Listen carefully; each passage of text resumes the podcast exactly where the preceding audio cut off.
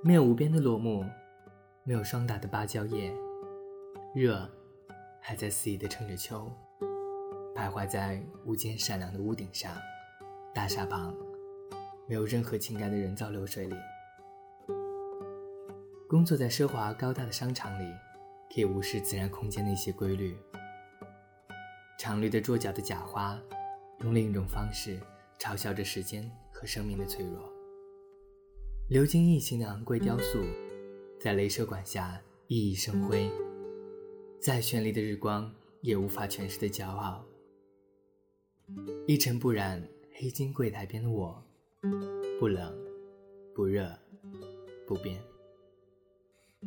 大家好，欢迎收听本期的 Masud Station 电台。江城的夜晚还是有些冷的。离开了川流不息的城市中心，除了路上车里的人，住的地方只剩下了凉。何夜无月，何处无竹柏？听着红妆的室友路上突然吟出这句，有些惊讶。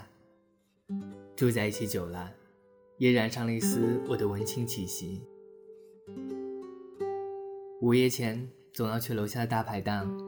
一个土豆丝，一个青椒肉丝，一个砂锅羊肉，六七瓶酒，还有两个大声嚷嚷的人，边扯边说，说着一年以后开间小店，谋划着细节、人员安排、成本控制。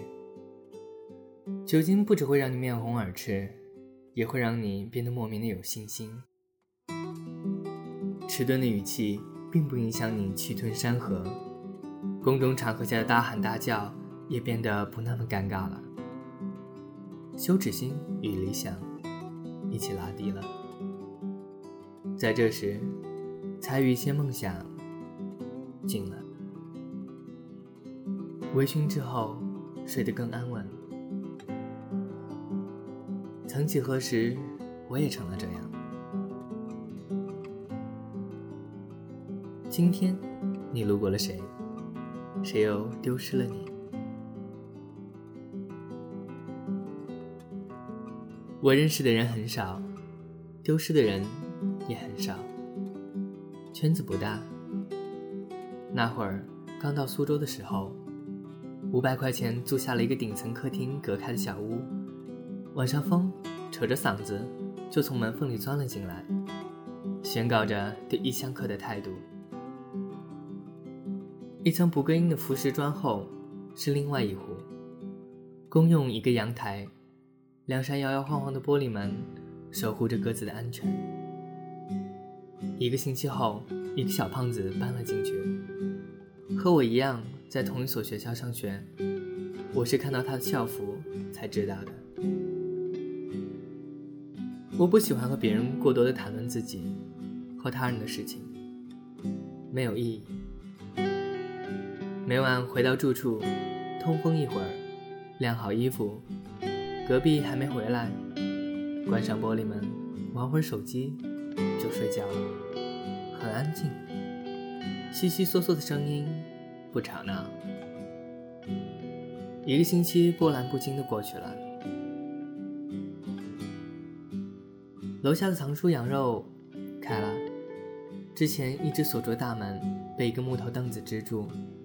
门口是一个小小的柜台，胡乱地摆着些羊肉、羊杂、羊腿，不香，却很诱人。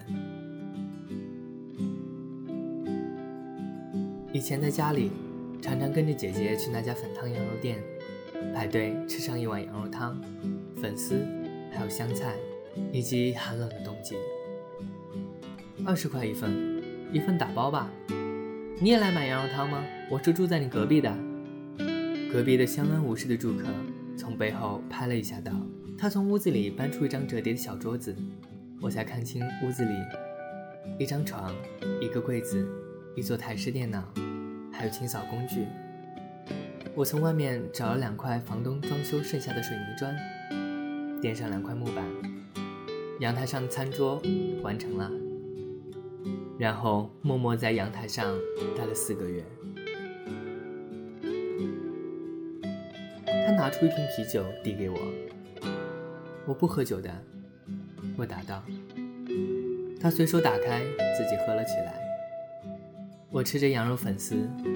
他说他是东北人，学烘焙，课程上一半了。他喝着羊肉汤。我说我学西餐的，新生。那时天气不冷，喝了羊肉汤，热得慌。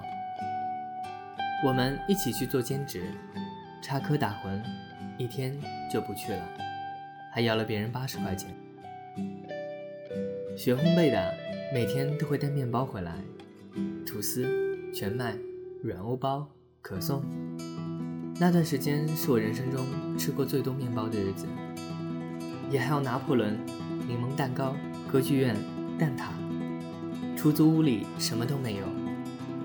我充当着冰箱的角色，那段时间是最甜的时光。我买了电饭煲，每日早晨和晚上煮着两个人的粥。尝试过所有种类的粥料和咸菜，靠食物堆砌起来的情谊最难割舍。他搬走的前一天，我们买了两份羊肉汤，几罐啤酒，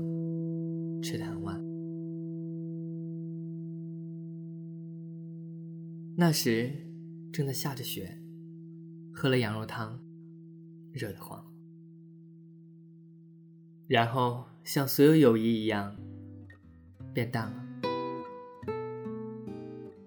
每到寒冷时，都会想起奶白色的汤，鲜掉眉毛的羊肉片，嫩滑的粉丝，清新的香菜，几片绿豆饼皮，将味觉上的错综复杂推向高潮。